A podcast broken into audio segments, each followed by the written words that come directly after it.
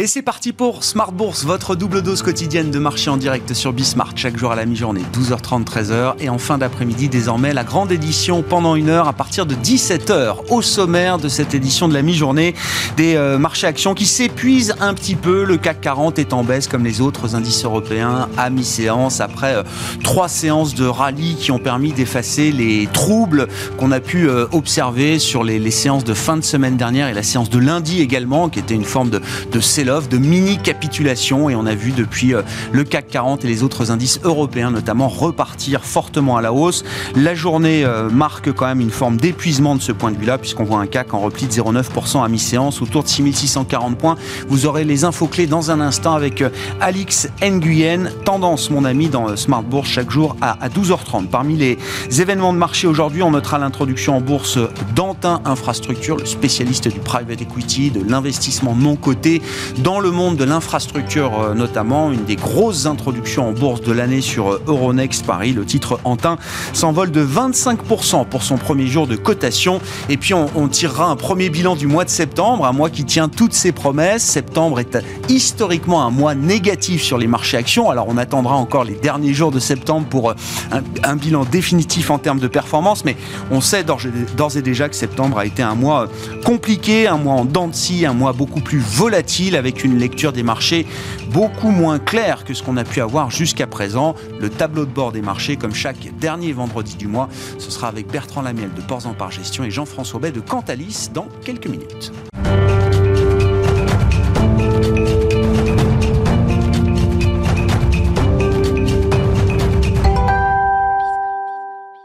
Les marchés qui marquent une pause en cette fin de semaine, les infos clés à mi-séance, c'est avec Alix Nguyen. Moins d'entrain ce matin à la Bourse de Paris. Le marché ne semble pas savoir à quelle info donner la primauté. Il y a d'un côté la mise au point rassurante de la Fed quant au tapering et de l'autre les incertitudes autour d'Evergrande qui planent toujours. Le sujet est loin d'être clos. Le groupe n'a publié aucune information euh, sur le paiement des 83,5 millions de dollars d'intérêts obligataires qu'il devait verser hier. Pas un mot non plus euh, de la part des autorités politiques chinoises. On rappelle cependant que la Banque populaire de Chine a procédé à une nouvelle injection de liquidités dans le système financier. À Hong Kong, l'action Evergrande a clôturé en baisse de près de 12% ce vendredi après un rebond de plus de 17% hier. Plus près de nous, la présidente de la BCE, Christine Lagarde, s'est exprimée sur le sujet. Elle assure que l'Europe est faiblement exposée au risque d'effondrement du géant de l'immobilier. Elle l'a affirmé, le problème est essentiellement chinois.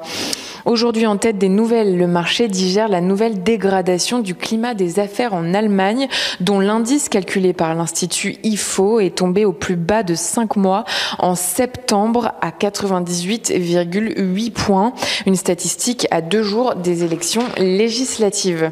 Sur le plan des valeurs, sont pénalisées les valeurs les plus exposées au marché chinois. À Paris, LVMH et Kering figurent parmi les plus fortes baisses. Euh, les valeurs du secteur des matières premières et les bancaires souffrent de leur côté de prise de bénéfices après leur forte hausse hier. À Francfort, Adidas et Puma dégringolent après l'avertissement lancé par leur concurrent américain Nike sur le risque de pénurie pendant la période clé des fêtes de fin d'année. Le constructeur automobile Stellantis et le producteur d'énergie euh, Total Energy ont conclu des accords en vue d'accueillir le groupe allemand Mercedes-Benz au sein de leur co-entreprise automotive Cels Company. Celle-ci est spécialisée dans les batteries pour les véhicules électriques. Et puis on termine avec un succès. Antin Infrastructures Partners fait son entrée en bourse aujourd'hui et c'est réussi.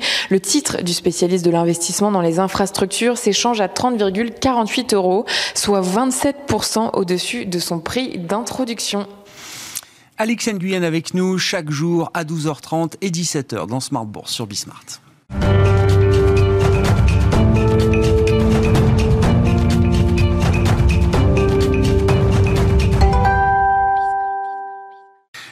Tableau de bord des marchés chaque dernier vendredi du mois avec euh, deux niveaux de lecture, toujours pour essayer d'être le plus complet possible sur le mois écoulé, euh, écoulé pardon. la lecture des flux, la collecte et puis la dynamique des prix. Nos deux invités, je vous les présente. Jean-François Bell, directeur général de Cantalis, est avec nous. Bonjour Jean-François. Merci d'être là. Et Bertrand Lamiel, directeur général de Ports en Part Gestion, avec nous également. Bonjour Bertrand. Bonjour messieurs. Commence avec vous euh, Jean-François? les flux, je disais, le mois de septembre tient toutes ses promesses. Historiquement, en termes de saisonnalité, c'est toujours un mois euh, compliqué. On le voit à travers la, collecte et notamment sur les marchés actions, sur les fonds actions euh, précisément.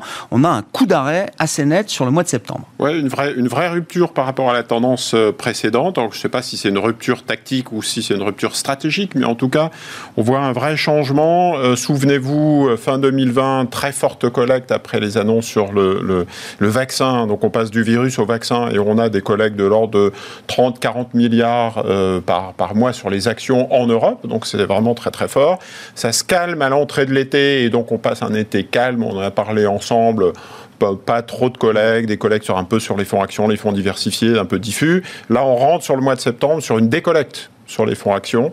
Donc c'est vraiment un virage à 180 degrés par rapport à ce qu'on a connu sur 2021. L'autre élément intéressant de noter, c'est que c'est décollecte sur les émergents, l'Asie, l'Europe, euh, plutôt collecte sur les marchés américains et sur les ah fonds actions monde. Donc, Quand même un arbitrage alors. Un hein. arbitrage ah visiblement euh, par rapport euh, aussi à ce qu'on avait connu les, les mois derniers. Et c'est aussi une décollecte sur des fonds actifs. Donc ce sont les gérants actifs qui sont les plus touchés par cette décollecte la collecte continuant en fait à, privilégier en fait les ETF. Donc les fonds euh, cotés en bourse, les ETF, sont toujours privilégiés, mais c'est vrai que c'est un coup d'arrêt aussi pour les grands fonds actifs. Le dernier élément, mais là pour le coup c'est en ligne avec ce qui s'est passé ces derniers mois, c'est toujours en faveur des approches ESG, donc les fonds ISR sont toujours favorisés par des, des investisseurs. Mais voilà, donc je pense que il y, a, une rupture sur septembre. Il y a des raisons aussi, de, j'allais dire, de s'inquiéter et d'être prudent. Pourquoi les investisseurs sont prudents en septembre? Moi, j'ai noté quatre points et ça sera intéressant mm. d'avoir le, point de vue de Bertrand. Mais euh, c'est sûr que d'un point de vue macro, on voit des inquiétudes arriver sur la croissance et on s'était dit euh, euh, il, y a, y a, quelques mois pour expliquer 2021, un delta de croissance et un delta de liquidité, c'est forcément porteur pour les actions, c'est forcément porteur pour les fonds actions. Des épargnants qui ont de l'épargne, des investisseurs qui ont du, cash, qui ont des liquidités et qui anticipent une croissance forte un rebond 2021. Alléluia, on a une visibilité forte sur les fonds actions.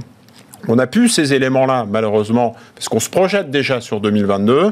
Euh, j'ai noté la confiance du consommateur euh, américain mmh. qui, se dégrade. J'ai noté le climat des affaires ce matin, on vient d'en parler.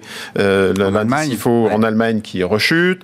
Euh, je, on peut parler aussi, j'allais dire, du cas Evergrande, même si c'est idiosyncratique, j'allais dire, il y a quand même des inquiétudes de la part de l'ensemble des, des marchés. Hein. On a encore eu les déclarations de Christine Lagarde ou Jérôme Powell sur justement ce risque systémique euh, à, partir, de la Chine. Oui, mais derrière Evergrande, on sait que c'est le ralentissement du marché immobilier chinois, on sait que c'est un coup d'arrêt aussi sur la croissance chinoise, etc. C'est Evergrande, mais c'est plus large que ça. Exactement. Donc même si la situation Evergrande se calme, on a une, une action comportementale sur l'ensemble des agents euh, mondiaux qui, qui, sera euh, effective, qui, aura un impact.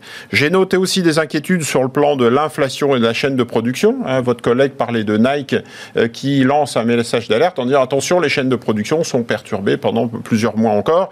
Et donc ça, ça un peu, donne un peu un effet de ciseau de stagflation, stagnation de la croissance, inflation toujours présente. Donc c'est sûr que pour des entreprises on est, qui sont prises en tenaille, euh, ça donne une pression sur les marges qui, qui, qui est pas très très positive. C'est intéressant, juste je rebondis sur Nike parce qu'il y a eu quand même coup sur coup. On va rentrer à nouveau dans la séquence de publication de résultats à partir de mi-octobre hein, pour les grands groupes américains, mais il y a toujours des groupes qui publient en exercice décalé. On a eu quand même deux communications importantes celle de Nike hier, celle de FedEx avant-hier. Donc deux groupes qui sont portés par une demande historique pour euh, leurs produits, les colis de FedEx avec le e-commerce, les paires de Nike euh, de basket évidemment pour... et, oui, et qui sont obligés de faire un warning parce que euh, en termes de production, en termes d'approvisionnement, en termes de main d'œuvre disponible, ça ne suit pas. Aux États-Unis au mois d'août, c'est 5,3% d'inflation hein, sur l'année en annuel. C'est 8,3% sur les prix à la production. C'est énorme. Donc il va falloir répercuter ce 8,3% dans les prix à la consommation. C'est pas gagné avec une hausse des salaires qui est de 4%. Donc on voit cet effet ciseau, cet effet tenaille, ce squeeze pour beaucoup d'entreprises qui n'ont pas toutes du pricing power. Je rajoute enfin deux, deux derniers mmh. éléments. Les banques centrales, puisque mmh. vous avez vu qu'il y a une distillation euh, avec diplomatie de la BCE ou de la Fed sur le tapering, euh, même, Christine Lagarde a parlé de tapering avant la Fed d'ailleurs, et la Fed aussi euh, distille un petit peu ce, message-là. Donc ça veut dire que le delta de liquidité, les, les actions, les politiques accommodantes des banques centrales, c'est un petit peu, ça sent la fin de la récré, j'allais dire, pour prendre une expression populaire. Et le quatrième élément, avec des performances qui sont très élevées sur les marchés. Tous les investisseurs ont fait plus 20% euh, cette année, 30% sur un an, sauf les, les, investisseurs sur la Chine. Mais globalement, les actions internationales, les actions européennes ont bien performé, les small, les mid, les larges, etc. Donc, on se dit, tiens, on rentre dans une fin d'année, on approche de la fin d'année, c'est peut-être pas idiot de commencer à prendre ses profits. Donc, ça fait quatre zones d'inquiétude qui expliquent ces flux. Ce point sur le comportement des gérants, c'est euh, intéressant. Vous dites, quand on a embarqué tellement de, belles performances, on va dire, pour ceux qui ont été euh, euh, agiles ces, derniers trimestres, il y aura forcément la tentation de loquer, de verrouiller cette performance avant le 31 décembre de cette année. On sait que les effets calendaires sont toujours quand même, en termes marketing notamment, quelque chose d'important important pour les gérants. Oui, bah c'est forcément un habillage. Vous avez fait plus 20%, vous sur des fonds diversifiés plus 10%. Vous avez vos, tous vos clients derrière qui attendent le coup près de la fin d'année. Et donc il y a un habillage pour expliquer que même si vous avez loupé le run de fin d'année, un rallye de fin d'année, bah vous avez quand même fait plus 20 ou plus 10. Ça peut s'expliquer dans ce sens-là. En revanche, il serait assassin si jamais vous avez loupé avec les inquiétudes qu'on vient d'évoquer, notamment Evergrande, vous avez loupé une prise de profit et que vous êtes toujours pleinement exposé et que les marchés décrochent de 10-20%, là pour le coup ils vous en voudront, euh, j'ai limite à vie. Euh, ils, ouais, ils seront plus clients chez vous demain. Non mais le dernier exemple qu'on a en tête, c'est quand même 2018, hein, qui a été une fin d'année très marquante pour beaucoup de gérants, je crois, euh, Jean-François. Donc là, c'était période de resserrement monétaire américain notamment. Enfin, on avait eu une baisse de quasiment 20% sur les 15 derniers jours de, l'année. Hein. Ouais, c'est ça. Donc, donc certains avaient effacé euh, presque toutes leurs performances de l'année en 2-3 semaines de, marché en fin. Voilà un petit peu le contexte et se projeter surtout sur 2022 qui risque d'être aussi plus compliqué. Et alors tactique ou stratégique? Le, coup d'arrêt là de la collecte euh, action, euh, c'est l'avenir qui nous le dira forcément, euh, Jean-François moi, je pense qu'on va. Alors, déjà, on est sur des niveaux de taux qui sont très bas. Les banques centrales n'ont pas envie de, couper la branche sur laquelle elles sont assis. Si vous avez acheté 9 000 milliards de dollars, c'est pas pour expliquer que vous allez faire dans l'autre sens et que vous allez perturber les marchés. Donc, elles seront toujours plus ou moins incommodantes. Maintenant, ça veut dire qu'on rentre dans une zone beaucoup plus sélective. Mm. Donc le rebond technique de début d'année ou de fin 2020, pour moi, il est un petit peu derrière. On va rentrer dans des marchés plus compliqués, plus stock picking, plus flexibles. Et d'ailleurs, euh, quand vous regardez la collecte sur les fonds flexibles diversifiés, ça collecte beaucoup. Ah. Les investisseurs donnent les clés de l'allocation euh, à euh, des vieux loups de mer, euh, des Carmignac, des Flossbar, des etc., qui justement ont normalement l'expertise pour passer à travers des ouais, Ils sont capables d'être rapides, agiles. Exactement. C'est 50 milliards de collecte depuis le début de l'année et ça continue à collecter sur des fonds diversifiés. Flexibles, diversifiés. Parce que les réseaux ont des capitaux. Quand vous le mettez à la place des assureurs qui collectent sur des unités de compte, il faut bien investir ces capitaux quelque part avec une inflation qui est à 2, 3, 5%, vous ne pouvez pas vous permettre de vendre du fonds en euros ou du livret A. Donc vous êtes, c'est un peu le scénario Tina, there is no alternative. Mm. Et donc finalement, le couple euh, je ne peux pas faire des taux, mais il faut quand même que j'investisse mes clients, euh, se retrouve sur des fonds diversifiés aujourd'hui. Voilà pour le, panorama des flux de marché sur ce mois de septembre avec les équipes de Cantalis. Et Jean-François Bell, directeur général de Cantalis, avec nous chaque dernier vendredi du mois.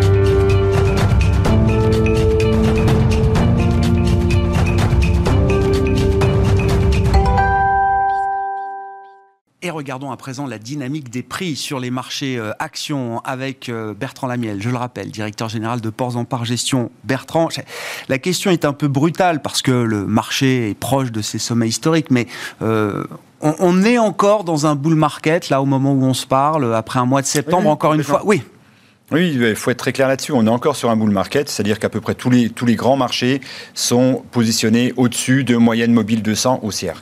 Par contre, en, en, été, on avait globalement, tout le monde était en accélération. Là, on est passé en pause une phase de normalisation. Donc, le normalisation, c'est un joli nom pour dire qu'on a décroché quand même des points hauts. Donc, c'est une tendance baissière, c'est une tendance baissière dans une tendance long terme haussière. Donc, à ce stade, ce n'est que ça. D'accord. Maintenant, effectivement, on voit que euh, cette phase de, normalisation qui arrive régulièrement sur les marchés, il hein, n'y a, rien de grave à ça, c'est même comme ça que se construisent les marchés haussiers, avec régulièrement euh, des baisses de 5 ou de 10 pour pouvoir repartir ensuite. Euh, voilà, ça permet de consolider un peu le marché. Donc ça, c'est pas très grave. Maintenant, il faut quand même regarder, il ne faut pas non plus sombrer dans l'idyllisme et balayer d'un revers de la main ce qui est en train de se passer. On sait qu'on est dans une zone où les investisseurs vont être un peu plus nerveux parce que justement, il y a cette logique de tapering qui est en train de se mettre en place. On l'a déjà vécu ça n'a pas empêché les marchés de monter. Par contre, on sait que ça génère de la volatilité, mhm. ça génère de la nervosité. Mhm. Et potentiellement, les acteurs qui étaient leaders avant la phase de resserrement monétaire bah, cèdent leur place à d'autres qui seront, eux, plus sensibles à une remontée, ou moins insensibles, ou voire favorisés par une, par une hausse des taux. Donc il y a ça. Et de l'autre côté, on voit bien, et Evergrande, en fait, c'était une piqûre de rappel. La Chine, dès le début de l'année, a dit euh, les effets de levier, euh, on va réduire tout ça. Mais c'est passé à peu près inaperçu. Euh, là, pour le coup, on se rend compte qu'effectivement, il y a des dettes qui sont colossales sur certains hmm. secteurs de l'immobilier et revient immédiatement cette logique de se dire, oh là là, est-ce qu'on ne va pas rentrer dans un risque systémique?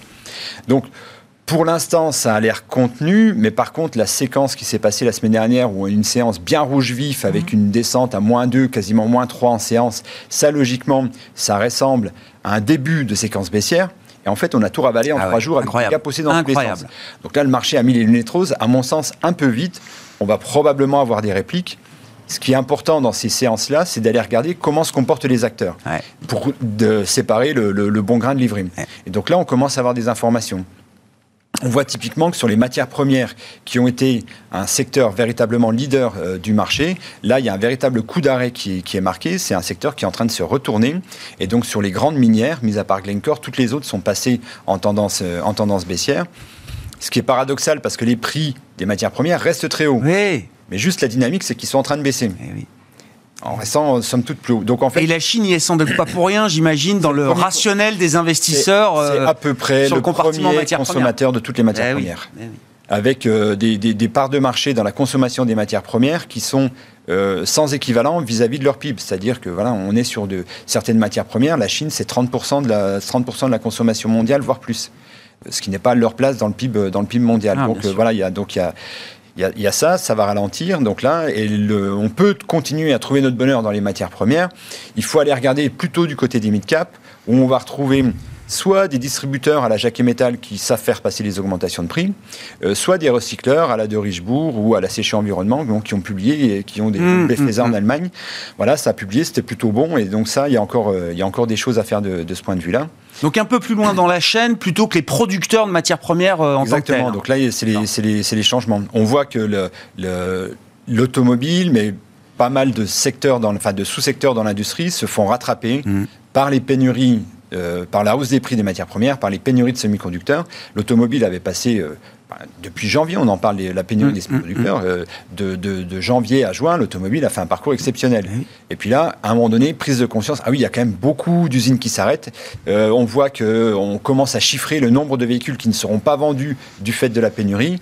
Et là, ça commence à mordre. Ça commence à attaquer la demande. C'est-à-dire qu'au début, on se disait, bon, bah, finalement, tant mieux, la demande est là les délais de livraison vont s'allonger. En plus, c'est un moment où peut-être que les constructeurs retrouvent un peu de pricing power face à une demande qui explose. Mais là, vous dites, les délais sont tellement longs qu'il y a une partie de la demande qui finalement est en train de disparaître. ne sera pas servi dans l'année. Donc, euh, donc là, on voit qu'il y a des secteurs qui commencent à être, à être un peu attaqués. Euh, le luxe, bah, remise en question, parce que si la Chine ralentit, euh, le scénario qu'on a tous en tête, c'est ce qui s'est passé avec un premier alerte, en, c'était l'été 2015 et l'été 2016. Et là, on voit que le luxe est plus tout à fait aussi inoxydable. Et on peut imaginer que si ça continue, alors le signal il n'est pas encore là. Il faut faire attention parce qu'on a un, véritable affaiblissement. Il va falloir regarder ça de près. Mais potentiellement, on pourrait retrouver du luxe qui marche moins bien que les marchés. Alors, pas forcément qui, baisse, mais en tous les cas, euh, qui laisse sa place de leader à d'autres secteurs du, marché et donc se retrouver en sous-performance sur le luxe. Ça, c'est, on a suivi euh, au cours des dix dernières années ensemble avec vous, euh, Bertrand, l'histoire incroyable du luxe, la surperformance boursière des géants du luxe, LVMH en étant l'emblème. Euh, vous parieriez pas aujourd'hui que les dix prochaines années seront encore dix années de golden age pour euh, le luxe euh, sur le plan boursier, j'entends. Hein. Bah, ce qu'on pourrait connaître, c'est si effectivement il y a un ralentissement marqué avéré de la Chine, notamment sur la consommation. Alors, faut faire attention parce que ralentissement de la consommation en Chine, ça ne veut pas forcément dire ralentissement du luxe dans les mêmes proportions, non. puisque c'est pas les mêmes. Enfin, on prend la Chine en entier, et or la proportion de ceux qui consomment, c'est plutôt les, les CSP plus ou plus plus. Pour autant, ça peut marquer un coup d'arrêt et on pourrait imaginer que, comme en 2016, avoir 12-18 euh, mois de sous-performance du, secteur. Là, il faudra faire attention parce que on a tellement gagné sur ces valeurs, on les aime tellement que sans séparer ou réduire les pondérations, là, il y a un véritable. Déjà, pour un professionnel, euh, voilà, il va falloir regarder très près.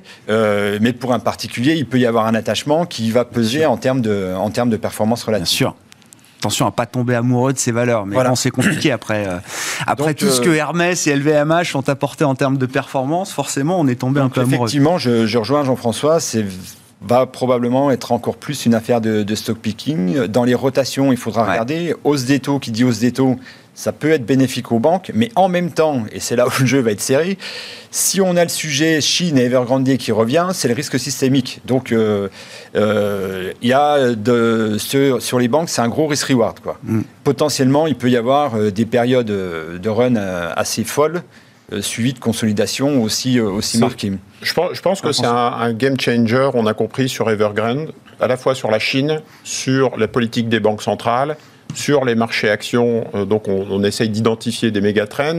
Et donc Evergrande restera, on ne sait pas la, solution idiosyncratique du dossier et de la, la renationalisation, la, gestion de la dette. C'est 300 milliards de dollars, donc c'est quand même énorme. Mais euh, ça restera, parfois dans les années 2000, on se souvenait de France Télécom et de l'endettement de France Télécom. Puis ça, ça, devient un signal, un symbole de cette folie des dot-com et de l'emballement, des rachats. Et à l'époque, c'était Orange, etc. je pense que ça sera la même chose. Ça marque un paroxysme de quelque chose. Quoi. Exactement. Et donc, euh, aujourd'hui, on, voit les déclarations des banques centrales. Christine Lagarde dit on n'est pas directement touché, mais attention, tous les marchés sont interconnectés. Jérôme Powell dit on n'est pas directement touché, mais attention, la situation pourra avoir un impact au niveau mondial. Le Wall Street Journal dit hier les autorités euh, locales s'attendent au pire. Et donc, quelque part, ça donne un peu une action comportementale sur les marchés. Je vais prendre une image, euh, quand vous roulez sur l'autoroute et que tout se passe bien, ça va. Et au premier ralentissement, vous êtes surpris, et il y aura d'autres ralentissements, mais il y a une prise de conscience. On dit, ah, il faut que je fasse attention. Et Evergrande, c'est une piqûre de rappel sur les marchés en disant, attention, la récréation est en train d'être sifflée, c'est un peu la fin le niveau d'endettement et l'argent facile commence à, s'arrêter. Ah la période change. Et si la période change, il faut être plus sélectif. Il faut retravailler ces, dossiers à la lueur de ces changements. Est-ce qu'on va se réintéresser d'ailleurs, Bertrand, je sais pas, à, des histoires, des dossiers, des secteurs qu'on a euh, peut-être complètement laissés de côté dans ces 12 euh, derniers mois, euh, voilà, dans la période où on est passé du virus au vaccin? Est-ce qu'il y a des dossiers et des secteurs auxquels on peut peut-être se réintéresser aujourd'hui dans l'idée que on va vouloir prendre un peu moins de risques peut-être à l'avenir alors, dans euh, aux États-Unis comme en Europe, euh, le match value-croissance, la croissance a clairement repris le leadership. Donc ça, c'est très clair. Quand on fera le point au, 9 novembre 2021, un an après euh, l'annonce de l'efficacité des vaccins, c'est la croissance qui sans doute sera un peu en avance sur la value. Il y a eu sur la value un rattrapage, enfin la décote de valorisation a a été comblé plus ou moins, mais bon voilà. Par contre sur la croissance, la croissance reste là et notamment dans enfin tout ce qui est l'environnement technologique euh, ça, ça, continue à aller très bien. Donc on a les semi-conducteurs, on a compris que pour eux, ils avaient un carnet de commandes qui était exceptionnel. Donc euh, ça, ça, normalement, ça va continuer. Ça peut se faire secouer parce que si les taux remontent, c'est des, dossiers de croissance assez chers payés. Donc euh, il peut y avoir un, réajustement de la valo, mais globalement, ça devrait continuer d'un point de vue opérationnel. Donc plus ASML que LVMH, quoi, d'une certaine manière. Oui, probablement. C'est un peu ça. C'est déjà ce qui est en train de se jouer. Bah oui. et ce qu'on voit arriver aussi, c'est toutes les ESN. Alors, euh, le Atos avait un petit peu brouillé euh, l'image des, des, ESN avec ses problèmes bien particuliers. Par contre, quand on va regarder, on voit que Capgemini, ça marche bien. Accenture a sorti ses résultats hier soir, c'était exceptionnel. C'est des, croissances à plus de 15% sur tous les segments. Et bah, si on, peut aller faire notre marché en France avec des, des Wavestone, avec des OB, enfin bref, des, des Sword qui, qui, marchent bien. Donc là, il y a quelque chose à faire probablement de, de ce point de vue-là. Et puis, euh, à côté de ça, euh, qui reste quand même des, des, des, valeurs assez volatiles, pour apaiser un peu la volatilité du portefeuille, il faudra probablement aller chercher du côté. Le secteur de la santé a, rien fait du tout. Non. Hein, les, les, grosses capitalisations de la santé euh, sont très en dessous des performances des indices. Par contre, là où il faut aller chercher, c'est les équipementiers de la santé. C'est tout. Alors nous, l'exemple, c'est Stedim, c'est Eurofins, voilà, parce qu'elle est rentrée dans le, dans le CAC 40. Il y en a beaucoup en Europe du Nord, des équipementiers de la santé. Euh, et donc là, ça peut être intéressant d'aller regarder là parce qu'ils sont portés par une tendance euh, séculaire voilà, de vieillissement de la population, euh, de médicaments ou de solutions qui sont en train de, se développer partout. Et donc là, il y a une croissance résiliente, alors qui est souvent moins, moins forte que les grands acteurs de la tech qui, qui croissent entre 15 et, 20 Enfin, Eurofins, par contre, de la quand croissance quand même. Hein. Oui, oui, non, non, mais... mais par contre, vous avez des acteurs avec des croissances régulières entre 7 et 10, avec des niveaux de marge opérationnelle qui grimpent parce qu'il y a des effets de, il y a des, il y a des effets de volume. Euh, voilà, qui sont un peu sous les radars et qui méritent, euh, qui méritent probablement l'attention. Et, et, qui ont cette capacité à, à, continuer à faire croître, croître effectivement leur marge de manière régulière année année. Donne de la visibilité. Donc euh, c'est un peu moins échevelé que sur les, sur les grandes techs, sachant que dans les grandes techs, on est en ordre dispersé. Hein. Euh, on a Amazon et Netflix, là pour le coup, on est en perte de vitesse. Euh, des Apple ou des Facebook, c'est plus ou moins à plat, enfin c'est plus aussi vigoureux. Euh, celles qui restent bien, voilà, c'est des, des Alphabet ou des Nvidia dans les, dans les semi-conducteurs, mais sur le... Donc ce qui donne aussi au Nasdaq probablement un peu moins de peps en ce moment. Et, je pense que si la Chine est touchée, les cycliques sont touchés. Si la Chine est touchée, on revient sur les méga tendances, les méga trends de notre population vieillissante, hein, l'Italie, la France, hein, on ne peut pas dire qu'on soit mm. des, pays euh, jeunes, et on est plutôt dans des zones vieillissantes, mais c'est valable aussi pour plein d'autres euh, zones géographiques. Donc du coup, c'est les méga trends santé, euh, tech qu'on vient d'évoquer. Et si la Chine a un problème, et qu'on a un problème dans les chaînes de production, on revient sur un méga trend de relocalisation. Mm. Hein, donc les petites et moyennes valeurs, les, les États, et l'Europe en particulier, essayent de retrouver de la souveraineté euh, et dans les plans, dans les, New Deals, c'est l'environnement, le digital, la relocalisation, enfin la réindustrialisation, euh, pour qu'on puisse bah, fabriquer nos médicaments, être moins dépendants sur les masques et euh, sur les puces et sur etc. Les piles, les batteries, etc. On fait un Airbus de, de la batterie aujourd'hui. voilà, donc ça va être des, des, des méga trends, un méga trend à mon avis très fort sur les 10 ou 20 prochaines années. Avec bon, on l'a vu avec les flux sur l'ISR. Hein, qui reste la, tendance euh, de, fond justement dans l'industrie de la gestion d'actifs.